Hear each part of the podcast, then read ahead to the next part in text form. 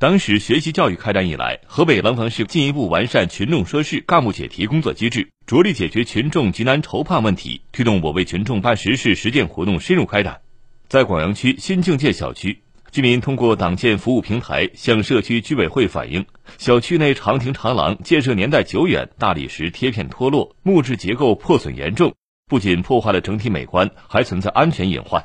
针对群众提出的问题，社区党总支书记张静第一时间组织社区居民商量解决方案。经过协商，由社区党支部筹措资金，将长亭长廊改造为党建主题的景观长廊。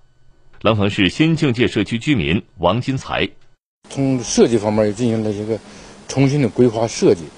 我看了一下，很美观，很漂亮，既呃美化、亮化、安全，而且还有宣传意义。为畅通群众反映问题的渠道，广阳区以党建平台为基础，依托微信公众号和宗志网格化，打造了党联系人民群众的掌上通点对点平台。平台的建立，让居民有事随时讲，有话随时说，有难随时帮，搭起了群众和干部之间的二十四小时直通车。廊坊市新境界社区党总支书记、居委会主任张静：我们的问题呢，都是在第一时间呢就能发现。只要他一反馈了，第一时间到我的手机短信上查看完了以后呢，我们就第一时间研究解决的方案和那个方法。像有的问题呢，能立即解决的，就是立即解决；如果说不能马上整改的呢，我们就研究制定方案，逐级逐步的这样的给它解决掉。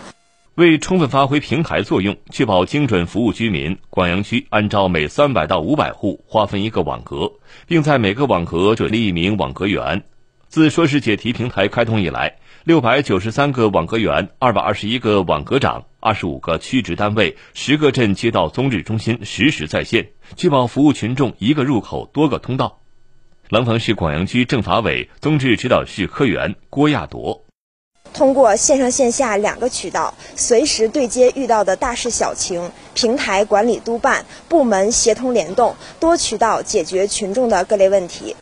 群众动嘴，干部跑腿。廊坊市精准对接群众需求，依托县乡村综治中心搭建工作平台，以乡镇街道为主阵地，向上牵动县级职能部门，向下延伸到村街社区，还开通微信公众号、热线电话，并在村街小区广泛设立说事室、说事点、说事箱、说事亭，线上加线下随时随地解决问题。截至目前，相关平台受理各类问题十七万余件。响应率百分之九十九点三，办结率百分之九十七。新华社记者张硕，河北石家庄报道。